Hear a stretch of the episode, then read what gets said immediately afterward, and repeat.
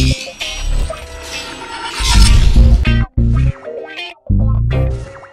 Ministros do STF podem forçar votação para pautar prisão após segunda instância. Pois é, com a aproximação do fim do julgamento de Lula no TRF4, o que poderá colocá-lo atrás das grades antes mesmo do feriado da Páscoa, a pressão que alguns ministros do Supremo estão fazendo para que a atual presidente do STF, a ministra Carmen Lúcia, coloque em pauta o julgamento das prisões após a condenação em segunda instância, tá grande, viu? Fazendo inclusive com que a própria ministra tenha que vir a público para afirmar que não se submeterá a pressões. Eu não lido, eu simplesmente não me submeto à pressão. Hum, será mesmo? Bom, se ela mantiver a mesma palavra, restará apenas que um de seus coleguinhas levante uma questão de ordem pedindo para que ela abra uma votação para decidir se o tema entra ou não em pauta. A questão é: qual dos nossos ilustres ministros estaria disposto a se queimar para tirar o molusco da fogueira? Se alguém tiver alguma sugestão, coloca o nome dele aqui nos comentários. Hashtag Fogueira do STF. Momento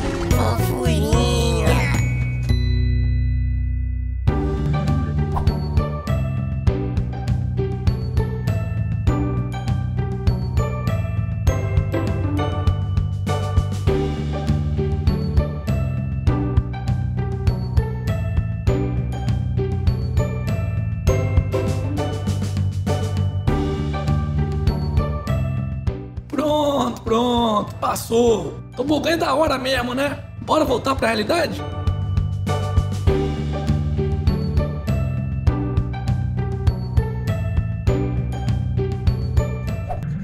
Plano de sindicalistas para manter imposto fracassa. Mas essa pelegada não desiste mesmo, hein? Tentando dar um jeitinho para voltarem com o imposto sindical, que para quem não sabe deixou de ser obrigatória graças à reforma trabalhista aprovada no ano passado, os sindicatos tentaram empurrar para as empresas decisões feitas em assembleias com meia dúzia de trabalhadores, alegando que isso seria vontade da categoria. Só que o que esses vagabundos não contavam era que os representantes dos principais setores da economia, como indústrias, comércio e serviços, não iriam cair nessa jogada, já que, de acordo com a nova lei, esse tributo só poderia ser descontado com autorização individual dos funcionários e não através de assembleia. Chupa, pelegada! Agora, se vocês quiserem continuar mamando nas tetinhas do Estado, vão ter que trabalhar mais. E pensar que de 2007 a 2015, esses arrombados conseguiram roubar mais de 20 bilhões de reais do bolso dos otários dos trabalhadores brasileiros. Hashtag imposto sindical é o caralho.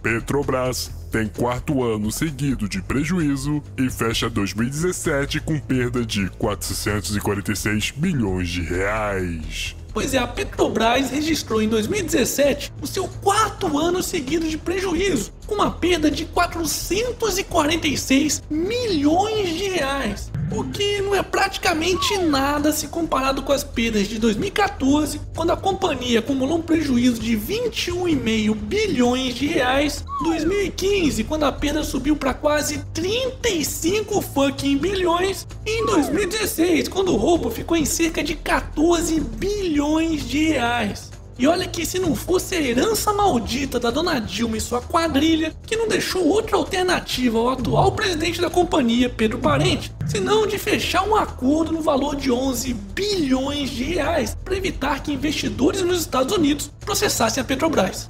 Nesse caso, o resultado, ao invés de negativo, poderia ter sido um lucro de mais de 7 bi Pois é, eu ainda tô para conhecer uma empresa que consiga resistir tanto a problemas sem quebrar como a Petrobras, viu? Porque além de ela ter aguentado a forte queda do preço do petróleo em 2014, passou por 13 anos de PT tendo como presidentes Sérgio Gabrielli, Graça Foster e Altemir Bendini e ainda contou como presidentes do Conselho Administrativo a Bandilma e o picareta do Guido Mantega que, entre outras coisas, causaram um rombo bilionário através da compra superfaturada da refinaria de Passadina.